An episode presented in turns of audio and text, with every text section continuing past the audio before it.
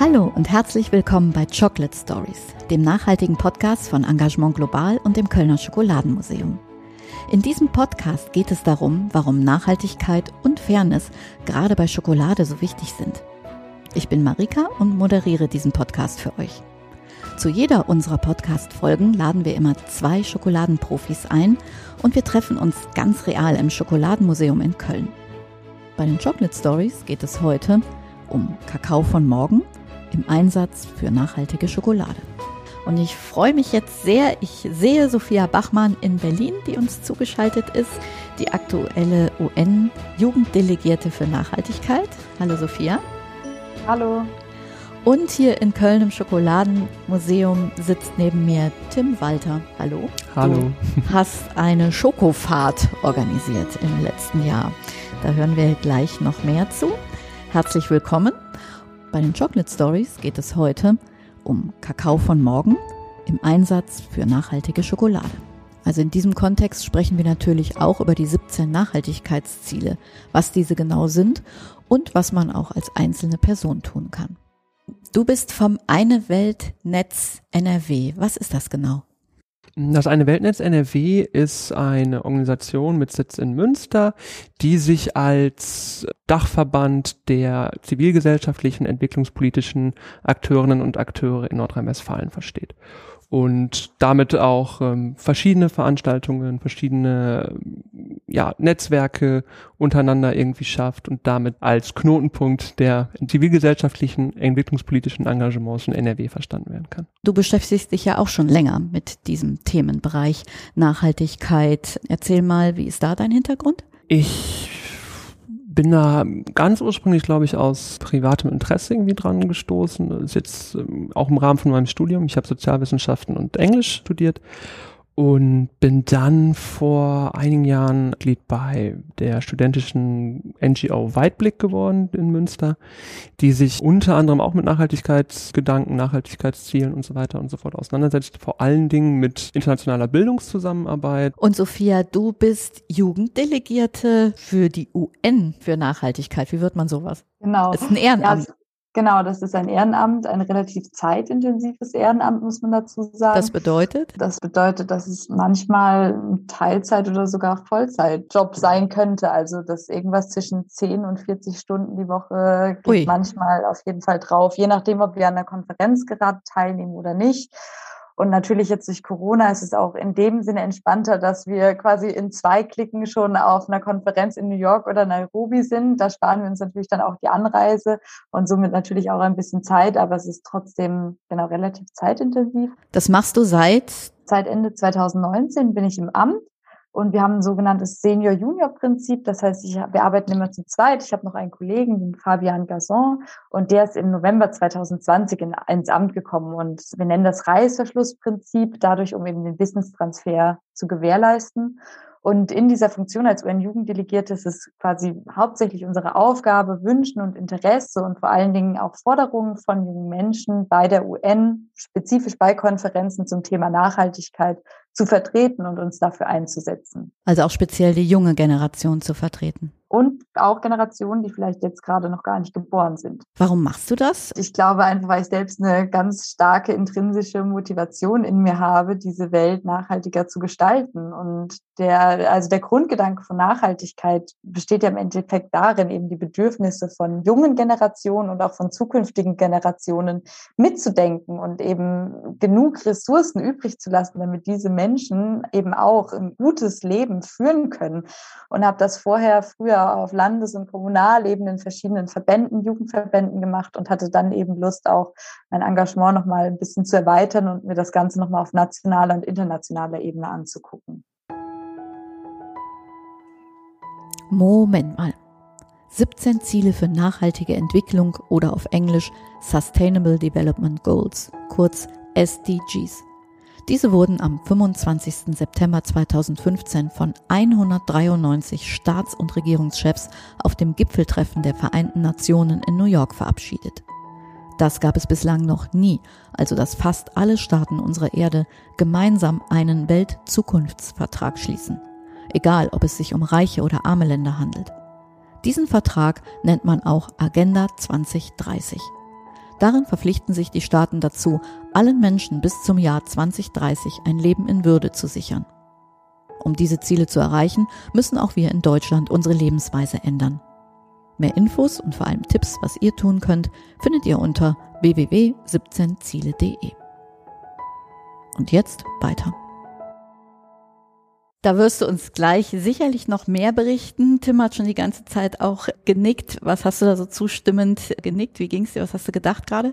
Gerade auch die Vertretung von Generationen, die vielleicht noch gar nicht geboren sind oder auch gerade jungen Menschen, die heute vielleicht noch gar nicht, die schon eine Stimme haben, aber die vielleicht vor allen Dingen nicht gehört wird. Ich meine, man sieht es gerade auch in äh, ganz klassisches Beispiel oder ganz präsentes Beispiel ja auch Fridays for Future. Auch da sind ja ganz viele junge Menschen mit aktiv und ich, also hat auch vor allen Dingen meine volle Unterstützung, dass dort für junge Menschen sich äh, eingesetzt wird. Ich zähle mich selber noch so ein bisschen dazu. Ich glaube, ich bin so ein bisschen an der Schwelle mit 27 Jahren, aber ich finde das wahnsinnig wichtig und wahnsinnig zielführend, vor allen Dingen, weil es bei solchen Nachhaltigkeitsfragen ja auch um zukünftiges Leben geht, also auch um unser zukünftiges Zusammenleben als Gesellschaft. Gerade da finde ich, darf man die Generation von Menschen, die heute jung sind, aus auf keinen Fall außer Acht lassen. Ich werfe mal Agenda 2030 und die Sustainable äh, Development Goals in den Raum, die Nachhaltigkeitsziele, die ganz wichtig sind. Wie arbeitest du damit? Was tust du da? Primär sehe ich mich eben äh, in der Rolle als Multiplikatorin und ich, wir machen eben ganz viel außerschulische Bildungsarbeit. Also normalerweise physisch, jetzt gerade viel über Webinare, treffen wir uns mit ganz vielen Ortsgruppen aus Jugendverbänden, Schülerinnengruppen. Um im Grunde die Diskussion dann anzuregen und weiterzuführen. Genau, um, äh, genau um, um, also meistens bedarf es aber auch erstmal der Vermittlung von einem Grundwissen. Die meisten haben den Begriff Nachhaltigkeit schon mal gehört, aber wie du gerade auch gesagt hast, wie dieser Begriff international eben auch eingebettet ist mit den Sustainable Development Goals oder auf Deutsch sagt man die 17 Ziele, die 17 Nachhaltigkeitsziele in dieser 2030-Agenda, dieses Wissen fehlt eben häufig noch. Und das ist auch gar nicht schlimm, weil genau dafür gibt es ja dann MultiplikatorInnen wie mich oder meinen Kollegen, die dann eben darüber berichten. Und ich glaube, dass die SDGs ein ganz wichtiges Rahmenwerk sind, an dem man dann immer, wenn man in Verhandlungen oder Diskussionen reingeht, sei es auf zivilgesellschaftlicher als auch auf staatlicher Ebene, kann man sagen, aber hey, 193 Staaten haben sich 2015 dazu irgendwie bereit erklärt oder sich dazu sogar verpflichtet, Konsum und Produktion nachhaltig zu gestalten. Also das wäre dann SDG 12. Moment mal. Ziel 12 der SDGs. Nachhaltiger Konsum und Produktion. Die Menge an Rohstoffen, die wir zur Herstellung unserer gewünschten Produkte brauchen, hat sich seit dem Jahr 2000 fast verdoppelt. Wie können wir mit den knapper werdenden Ressourcen unseres Planeten so umgehen, dass sie auch für zukünftige Generationen erhalten bleiben? Dazu ist ein tiefgreifender Wandel unserer Produktions- und Konsumpraktiken notwendig. Weg von einer Wegwerfkultur und hin zu einer Kreislaufwirtschaft, in der weniger verschwendet und mehr wiederverwendet und recycelt wird. Und jetzt weiter. Und lass uns mal kurz ein paar der SDGs nennen. Also es geht darum, das Recht auf sauberes Trinkwasser, Gesundheit gegen Hunger ist das erste Genau, das erste ist tatsächlich keine Armut, also die Reduzierung von extremer Armut, aber eben auch kein Hunger, Gender Equality, also die Gleichberechtigung aller Geschlechter, hochwertige Bildung, aber auch sauberes Wasser, wie du gerade gesagt hast. Aber es gibt auch die ökologischen Ziele, also bei die Schutz von Biodiversität, von Leben unter Wasser und Leben an Land. Also ein riesengroßes, umfassendes Werk. Genau, es ist im, im Prinzip hat man es geschafft, eigentlich alle großen Herausforderungen des 21. Jahrhunderts in 17 Ziele zu verpacken mit insgesamt, das muss man danach noch sagen, mit insgesamt 169 Unterzielen. Und die SDGs haben eben drei Dimensionen. Das ist vielleicht auch nochmal ganz interessant zu wissen. Eben zum einen die soziale Dimension, also was braucht es gesellschaftlich, was braucht es wirtschaftlich. Da fällt dann eben auch Produktion und Konsum mit rein und eben auch die ökologische Dimension, also Klimaschutz, aber auch Schutz von Leben unter Wasser und Leben an Land. Das SDG, das dann über allen steht, ist SDG 17, nämlich Partnerschaften. Weil im Endeffekt, was wir jetzt auch durch Corona gelernt haben, wir können keine globalen Krisen alleine bewältigen da bringt uns nichts, dass wir irgendwann mal festgelegt haben, dass es Nationalstaaten gibt, weil die Viren wandern und genauso wandert auch die Hitze und genauso hört der Klimawandel auch an keine Grenze auf. Und dafür braucht es eben multilaterale Partnerschaften und auch wirklich das Bekenntnis dazu, sich gemeinsam diesen globalen Krisen gegenüberzustellen und die zu bekämpfen. Das heißt, auf der Ebene arbeitest du als Multiplikatorin und Tim, du hast ganz konkret in Richtung Nachhaltigkeit zum Thema Schokolade ein konkretes Projekt organisiert im letzten Jahr. Was hast du da gemacht? Ich war letztes Jahr beim Eine Welt als Praktikant und habe dort im Bereich vom jungen Engagement und Open Globe, das ist so eine Arbeitsgruppe quasi beim Eine Weltnetz NRW, eine Schokofahrt organisiert. Das ist ein Konzept. Im Grunde das klingt nett. war es auch wirklich. Im Grunde geht's. Aber ich glaube, es war nicht nur nett. Es war nicht nur nett, nee, auch anstrengend. es war auch anstrengend. Ganz äh, runtergebrochen ist die Schokofahrt erstmal der Transport von fair und nachhaltig äh, gehandelter und produzierter Schokolade mit dem Fahrrad von Amsterdam nach Deutschland in die verschiedensten Städte, um auf dem Weg dann verschiedene Läden, seien es eine Weltläden, Bioläden, Unverpacktläden. Das heißt, wenn ich da mitmache, fahre ich mit dem Fahrrad von Amsterdam Richtig. nach Münster oder Köln. Nicht, Köln. Genau. Okay. Und transportierst Schokolade. Warum war dir das wichtig, dass man das mit dem Fahrrad macht, wenn man da teilnimmt? Es geht vor allen Dingen, glaube ich, darum, dass diese Schokolade in Amsterdam bei der Firma, die mit der wir jetzt das, die Kooperation hatten, mit den Chocolate Makers, schon mit dem Segelschiff von Lateinamerika nach Europa kommt. CO2-neutral. CO2-neutral, genau. Und dass da der Gedanke ist, dass dann auch fortzusetzen, zu sagen, wir wollen es so CO2-neutral, so CO2-arm wie möglich transportieren. Und das ist tatsächlich auf dem Landweg dann das Fahrrad. Ah, also einmal CO2-neutral und ich hatte auch das Gefühl, als du im Vorgespräch darüber berichtet hast, da wird mir auch nochmal ganz anders deutlich, wie viel Arbeit woanders an dem Transport und der Herstellung von Schokolade auch steht. Auf jeden Fall. Also man denkt nach dieser Schokofahrt, also auf jeden Fall bei jedem Stück Schokolade, du kleines Miststück hätte ich jetzt was gesagt, du kleines Stückchen Schokolade, was bist du für einen weiten Weg gekommen? Und wie anstrengend ist das alleine, das waren ja jetzt auch in Anführungsstrichen nur 230 Kilometer von Amsterdam. Wären das gewesen, aber wie lange das dann auch noch über den Atlantik kommt und so weiter und so fort, was da die Schokolade für eine lange Reise hinter sich hat. Das wird einem ganz anders bewusst. Also nicht nur dir, sondern auch bestenfalls denen, die teilnehmen. Den Teilnehmenden, genau. Wir waren letztes Jahr, eigentlich war, sollte das eine deutsch-niederländische ähm, Jugendbegegnung sein und es waren so circa 20 Teilnehmende war geplant. Tatsächlich kam uns dann Corona ein bisschen dazwischen und wir konnten dadurch keine fünf- bis sechstägige Radtour machen, weil Teile der Niederlande paar Tage vorher von der Bundesregierung als Risikogebiete erklärt wurden. Wir wollten es aber nicht ausfallen lassen, hatten gesagt, nee, wir haben so viel Arbeit da reingesteckt und es ähm, sollte auch nach wie vor einfach A, nicht umsonst gewesen sein, aber auch wie es irgendwie gegangen wäre, stattfinden lassen. Dann haben wir es tatsächlich auch hingekriegt und sind dann an einem Tag von Enschede nach Münster gefahren mit den Rädern und dann aber tatsächlich nur mit der Hälfte der Gruppe, weil die niederländischen Teilnehmenden dann in Quarantäne gemusst hätten. Und ähm, das habt, ihr habt es trotzdem geschafft, trotz Pandemie und diese Schokofahrt gibt's ja beim Eine Weltnetz NRW jedes Jahr. Genau, also. seit ein paar Jahren gibt es das jedes Jahr. Es wird dieses Jahr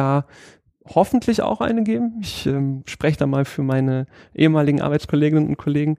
Also es, äh, es gibt jedes Jahr, es ist jedes Jahr auch gepaart mit Workshops und mit, grundsätzlich mit Veranstaltungen zum Thema fairer Konsum, nachhaltiger Konsum. Sehr konkretes Projekt. Wenn wir jetzt darüber sprechen, wie wir auch zur nachhaltigen Schokolade kommen, wie unser Weg zur nachhaltigen Schokolade ist, was können wir da tun? Was könnt ihr dazu beitragen? Was habt ihr da für Ideen? Wie geht das? Sophia? Erstmal, glaube ich, muss man bei sich als Konsumentin anfangen und äh, sich in dieser Rolle, glaube ich, nochmal ein bisschen kritischer auch reflektieren. Und da ist natürlich immer der Ansatz, okay, was kann ich als individuelle Konsumentin machen? Kann ich überhaupt was machen? Macht es jetzt einen Unterschied, wenn ich jetzt die Schokolade für 50 Cent kaufe oder doch die Schokolade, wo irgendwelche Siegel drauf sind, für 2,50 Euro? Bringt das überhaupt was? Oder lagere ich einfach alles an die Politik aus und sage, okay, das ist Systemsache, das ist Politiksache und ich habe darauf keinen Einfluss. Bleiben wir doch mal bei der ersten Frage. Was sagst du da? Bringt das was? Das ist das, also ich glaube, dass wir als KonsumentInnen tatsächlich auch ähm, eine Lenkungsmacht haben. Ja. Ich glaube, man muss sich als Konsumentin nicht als Individuum begreifen, sondern sich eben als eine große Masse begreifen, weil wir alle sind im Endeffekt KonsumentInnen und wir alle können am Ende was beeinflussen. Bevor wir weitermachen mit dem Punkt, Tim, wie siehst du das? Also ich ähm, finde immer, dass man diese Verantwortung, die KonsumentInnen so zugeschrieben wird, nicht überschätzen darf. weil ich die Gefahr sehe, dass dann viele Akteurinnen und Akteure sich dann rausziehen und sagen, ja, wir sind ja, wir bedienen ja nur die Nachfrage. Tatsächlich ist es, glaube ich, schon so, dass auf jeden Fall da eine Lenkungsmacht mit dabei ist. Ich glaube aber, dass das nicht geht ohne auch politischen Willen, politische Lenkung, ohne auch politischen Protest, also auf die Straße gehen, laut werden. Da nickt Sophia, da habe ich sie ja auch eben unterbrochen, da darfst du jetzt weitermachen. Ich würde dir da natürlich zustimmen. Es ist natürlich wie immer im Leben nicht alles schwarz-weiß und es braucht von beidem. Also es braucht natürlich politische Regularien, aber ich denke, wie gesagt, ich glaube, es braucht auch eine kritische Reflexion von uns als KonsumentInnen und sich dessen auch bewusst machen, dass wir nicht in so einer Art Ohnmacht sind und irgendwie gar keine Chance haben, uns damit irgendwie, also sich dagegen irgendwie aufzulehnen. Also ich, ich finde diesen Gedanken, der ist zu frustrierend. Und wenn man so die ganze Zeit durch die Welt laufen würde, also würde mich das extrem unglücklich machen. Aber ich weiß, das ist auch einfach was sehr individuelles und ich bin, also ich tatsächlich bin immer auf der Seite, okay, ich kann mit meinem Konsum auch Sachen beeinflussen. Und äh, was man eben auch sagen muss, was ich an der Stelle auch sagen will, das eine ist konsumieren wo wir uns irgendwie bewusster werden müssen, okay, wo kommen die Sachen her, wie werden die produziert, kann ich vielleicht nicht auch mal einen Euro mehr für die Schokolade ausgeben. Aber das andere ist eben auch, okay, müssen wir überhaupt so viel konsumieren, wie wir es jetzt tun? Und ich glaube, wir kommen als Bevölkerung im globalen Norden, und das wollen viele Menschen nicht hören, aber wir kommen um das Thema Verzicht nicht drum herum. Und also manchmal frage ich mich auch, okay, brauche ich die Schokolade jetzt gerade oder kann ich jetzt auch darauf gerade mal verzichten? Und ich glaube, das ist auch ganz wichtig, vor jeder Kaufentscheidung sich zu fragen, brauche ich das gerade? Das ist natürlich auch ein ganz wichtiges Thema. Das heißt, du würdest sagen, weniger Schokolade kaufen, also ein bisschen auf Schokolade verzichten und dann lieber in bessere Schokolade investieren oder wie meinst du das jetzt? Ja, auf jeden Fall. Wenn ich mir Schokolade kaufe, dass ich mir dann auch gute Schokolade kaufe, wo ich mir zumindest sicher sein kann, okay, ja, die wurde Fairtrade produziert. Ich glaube tatsächlich, wir müssen uns auch fragen, ja, muss ich jetzt jeden Tag einen Riegel Schokolade essen? Und das müssen wir einfach ganz klar, müssen wir das nicht tun.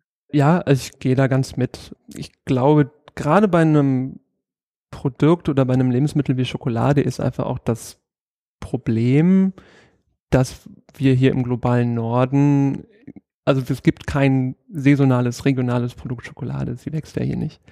Und, oder der Kakao wächst hier nicht. Und dann ist es so, dass ich da auf jeden Fall mitgehe und sage, okay, alle Sachen, die von weit herkommen, äh, die man äh, nicht saisonal bedingt kaufen kann, da muss man auch anfangen, mit an Verzicht zu denken. Grundsätzlich bei, nicht nur dort, auch bei anderen Sachen, ne, muss es jedes, jedes Jahr der Urlaub mit dem Flieger sein oder jeden Tag Fleisch. Das sind alles so Sachen, wo man sich das fragen muss. Aber ja, ich würde sagen, dass wir um das Thema Verzicht nicht drumherum kommen. Ich muss aber auch sagen, dass ich momentan so ein bisschen die Debatte gesamtgesellschaftlich schwierig finde, wenn es darum geht, dass Verzicht immer automatisch eine Entbehrung sein muss. Sondern, also da muss ich sagen, dann fehlt dieser Debatte in meinen Augen oft die Frage, inwiefern Verzicht nicht auch eine gewisse Art Erfüllung sein kann und, und auch mit einer anderen Form von Wertschätzung. Also auch, das, es muss auch eine Reflexionspraktik irgendwie her, oder wir müssen uns mehr damit auseinandersetzen, ja, Dinge auch wieder wertzuschätzen,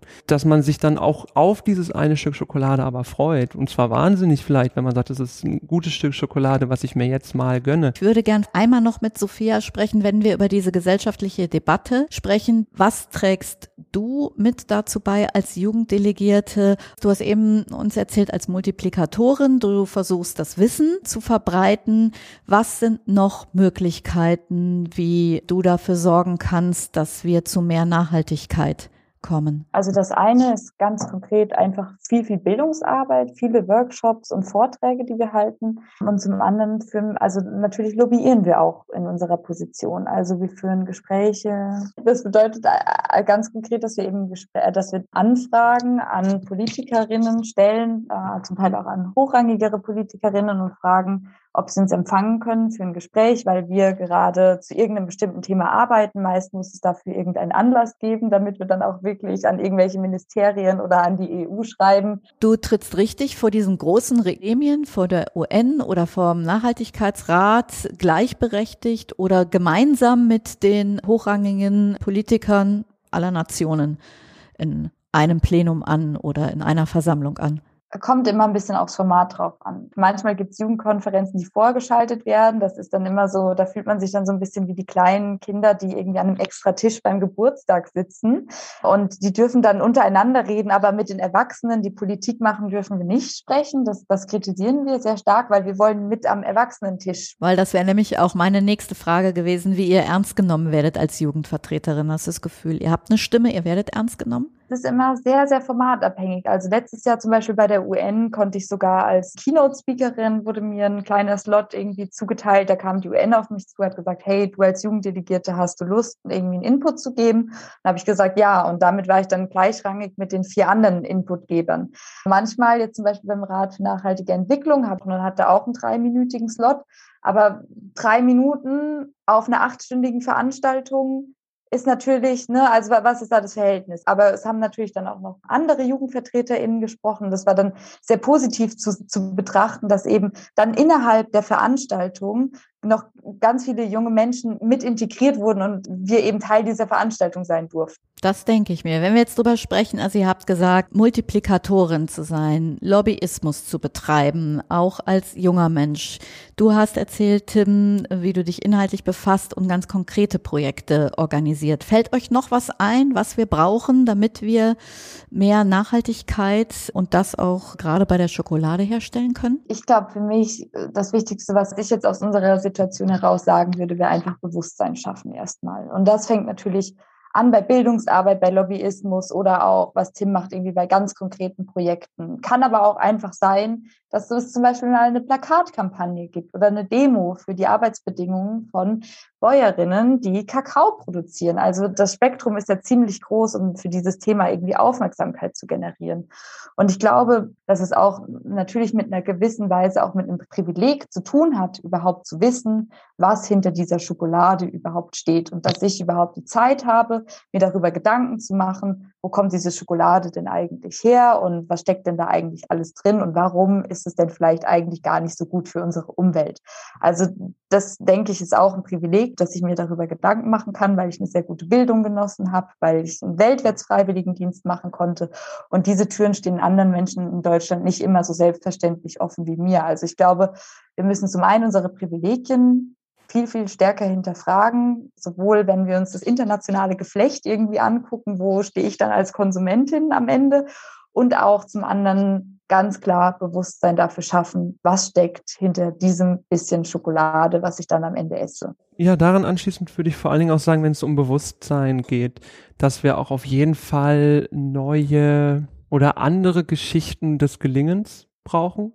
Zum Beispiel Geschichten davon, wie ein gutes Leben auch ohne den täglichen Schokoladenriegel aussehen kann. Also als Beispiel. Also ich glaube, es ist viel auch von Vorbildern abhängt, viel auch von Geschichten, zum Beispiel die Geschichte des Weges dieser Schokolade. Also um das, aha, einmal das Bewusstsein zu stärken, um es auch anders zu vielleicht zu visualisieren, zu internalisieren. Und dann aber tatsächlich, wie gesagt, auch Geschichten, wie ein gutes Leben aussehen kann, was vielleicht nachhaltiger ist. Und vielleicht auch Geschichten davon, wo Menschen ihr Glück gefunden haben, ohne zu kaufen, zu kaufen und zu kaufen. Also das sind alles Sachen, wo ich mir vorstellen kann, dass da auf jeden Fall mit vieles gewonnen wäre. Oder zumindest, dass damit auch so ein Reflexionsprozess angestoßen werden kann, den man gar nicht immer nur im ständigen Diskurs irgendwie erreichen kann.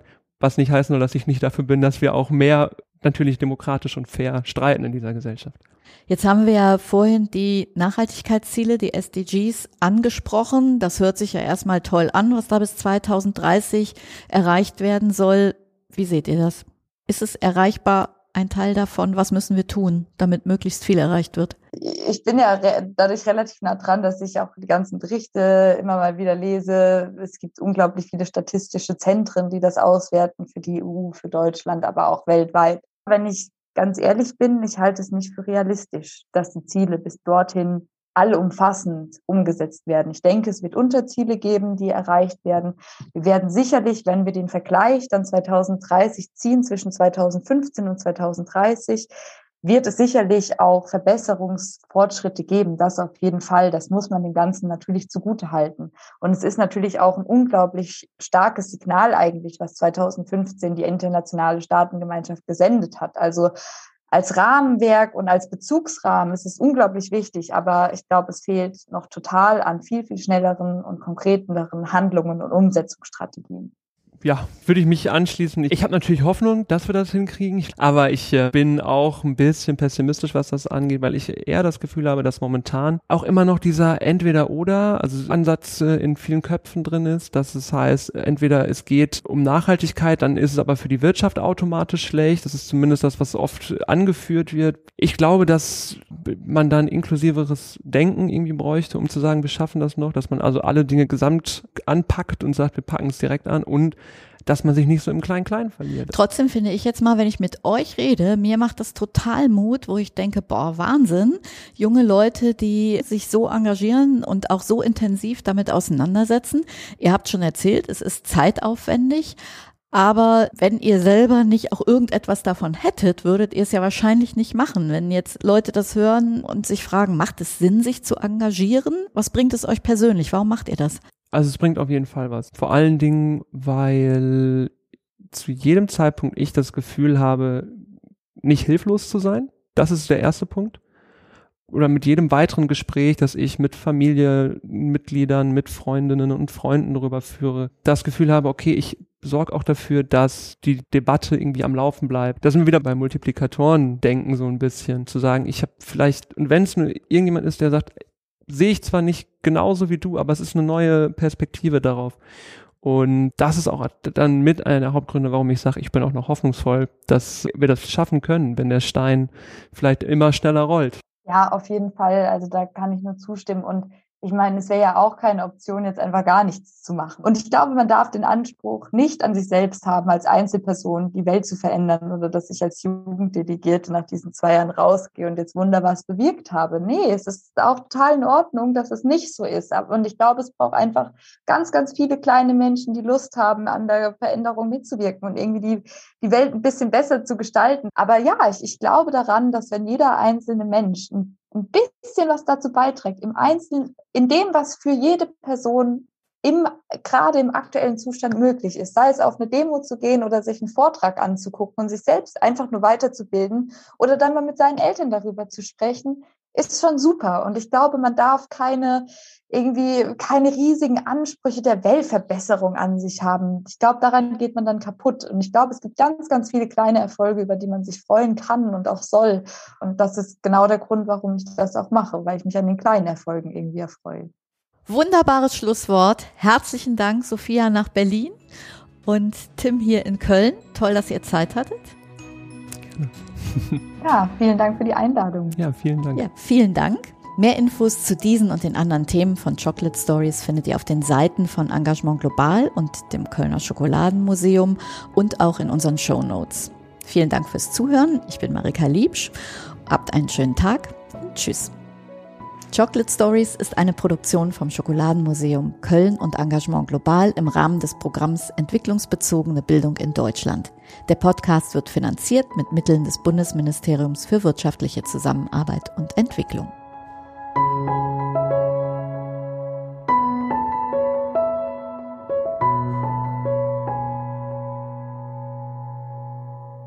Dies ist eine Produktion von podcaststudio.nrw.